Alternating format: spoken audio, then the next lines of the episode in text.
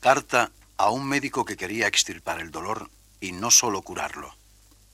Querido Carlos, he querido iniciar esta serie respondiendo a tu carta porque en ella coges el problema por los cuernos y porque de mi respuesta deducirá enseguida quien me escuche hasta qué punto yo no soy un sabiondo que tiene todas las respuestas en el puño, sino un simple amigo que solo puede dar un poco de compañía y no soluciones perfectas a los grandes jeroglíficos de la vida. Porque tu carta, emocionada y tensa, es el más difícil problema con que me encontré en mi vida. Para vosotros los curas, es fácil elogiar el dolor desde los púlpitos. Te aseguro que cuando oigo alguno de esos panegíricos en los que se canta líricamente la alegría de sufrir por Dios o la dulzura del dolor, me entran unas irreprimibles ganas de reír o de llorar.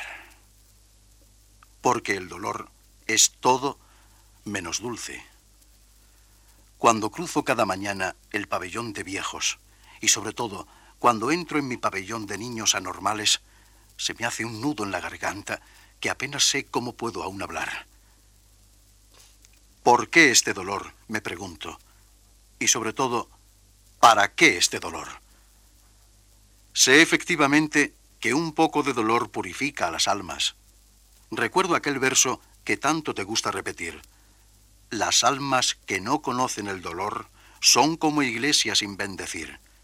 Y es verdad. Pero si un poco de dolor anima la vida, como un poco de sal anima un plato, también es cierto que mucho dolor atrofia en lugar de purificar. Y no me digas que el dolor santifica. Por cada hombre que mejora con la enfermedad, nueve empeoran, nueve se, se avinagran. Por eso entiendo mal esta carrera mía de médico, que trata solo de curar el dolor en lugar de extirparlo. Esta, esta debería ser nuestra meta. Por eso, cuando entre en el hospital, lo hago con una especie de vergüenza, sí, con la tristeza de ser solo hombre y romperme la cabeza inútilmente en esa pared horrible. Tú, como cura, tendrías que ayudarnos a arrancar de Dios esa victoria enorme. Es así que sería redención. Bien sabe Dios, Carlos, hasta qué punto entiendo tus palabras, incluso tu última frase, que a mí me suena un poco a blasfemia. Y la entiendo, porque si tú eres experto en dolores de cuerpo, yo lo soy en dolores de alma. Si tú te sientes inerme a la hora de ayudar a un niño mongólico o paralítico, yo sé lo difícil que es curar una amargura o una decepción. ¿Por qué el dolor? ¿Para qué el dolor? me preguntas. Apenas lo sé. Es este un misterio para mí tan alto como el de la Trinidad.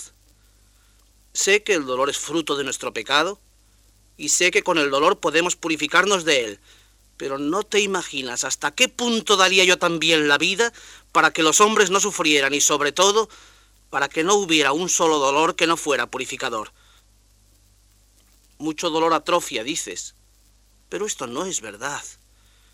Tú y yo hemos conocido docenas de personas despiertísimas, vivísimas, en un mar de dolores. ¿Recuerdas la muerte de Molly?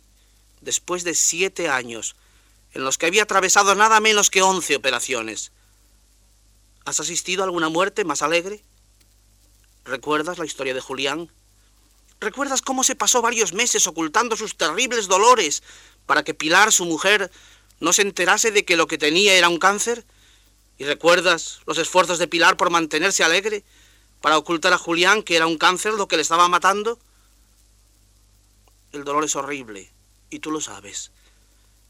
Pero sabes también que misteriosamente el hombre encuentra siempre en algún rincón de su ser fuerzas para soportarlo. Y sabes también que por delante de todos los que sufren marchó Cristo. Su redención no consistió en suprimir los dolores, pero sí en descubrir su sentido, en descubrir la fuerza redentora que hay en ellos. Por eso, Carlos, me parece que tú y yo nos moriremos sin haber logrado hacer inútiles los hospitales.